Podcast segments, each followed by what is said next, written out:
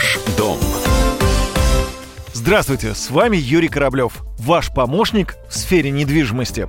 Сегодня мы с вами вновь поговорим о реновации. Тем более повод есть. Стоимость квадратного метра в домах, вошедших в столичную программу сноса, за три года увеличилась на четверть. Стабильный рост цен на реновационные квартиры наблюдается с начала 2018 года и по сегодняшний день. По подсчетам ЦАН, средняя цена одного квадратного метра в домах под снос в феврале этого года составила 190 тысяч рублей. Три года назад, когда программа была только анонсирована, квадрат в таких домах стоил 150 тысяч. Отдельно надо акцентировать внимание на том, что жилье в домах под реновацию выросло в цене сильнее, чем сопоставимые по качеству объекты, которые не планируются сносить. Цены на хрущевки выросли, потому что произошло снижение конкуренции среди продавцов квартир, при этом повышенный интерес покупателей к подобным объектам остался. Это одна из причин. Кроме того, цены на всю недвижимость сильно подросли в последнее время, говорит вице-президент Российской гильдии риэлторов Олег Самойлов.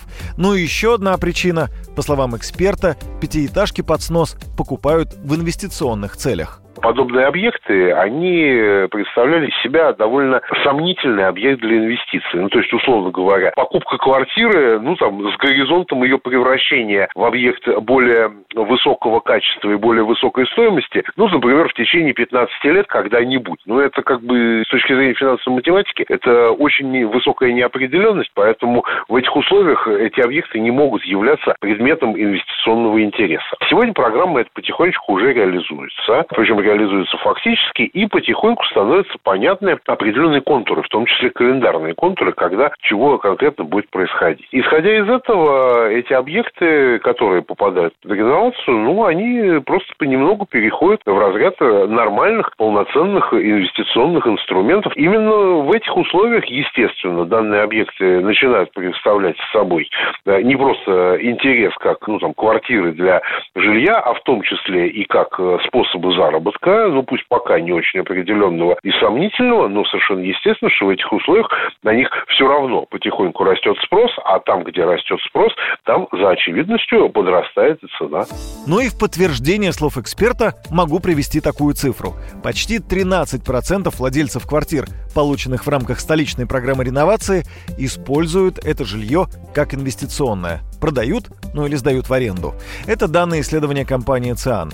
Там рассказали, что 5% 10% лотов от общего числа квартир в новых 16 корпусах, которые получили бывшие владельцы квартир в Хрущевках, сдаются долгосрочную аренду, а 8% были выставлены на продажу. Вот, например, в одном из домов на продажу выставлена почти четверть квартир. Речь идет именно о полученном по реновации жилье. Эксперты не видят в такой стратегии горожан ничего удивительного, поскольку значительная часть квартир в пятиэтажках была получена текущими собственниками по наследству. При этом надо отметить, что собственники активно продают жилье в старых домах, попавших в программу реновации.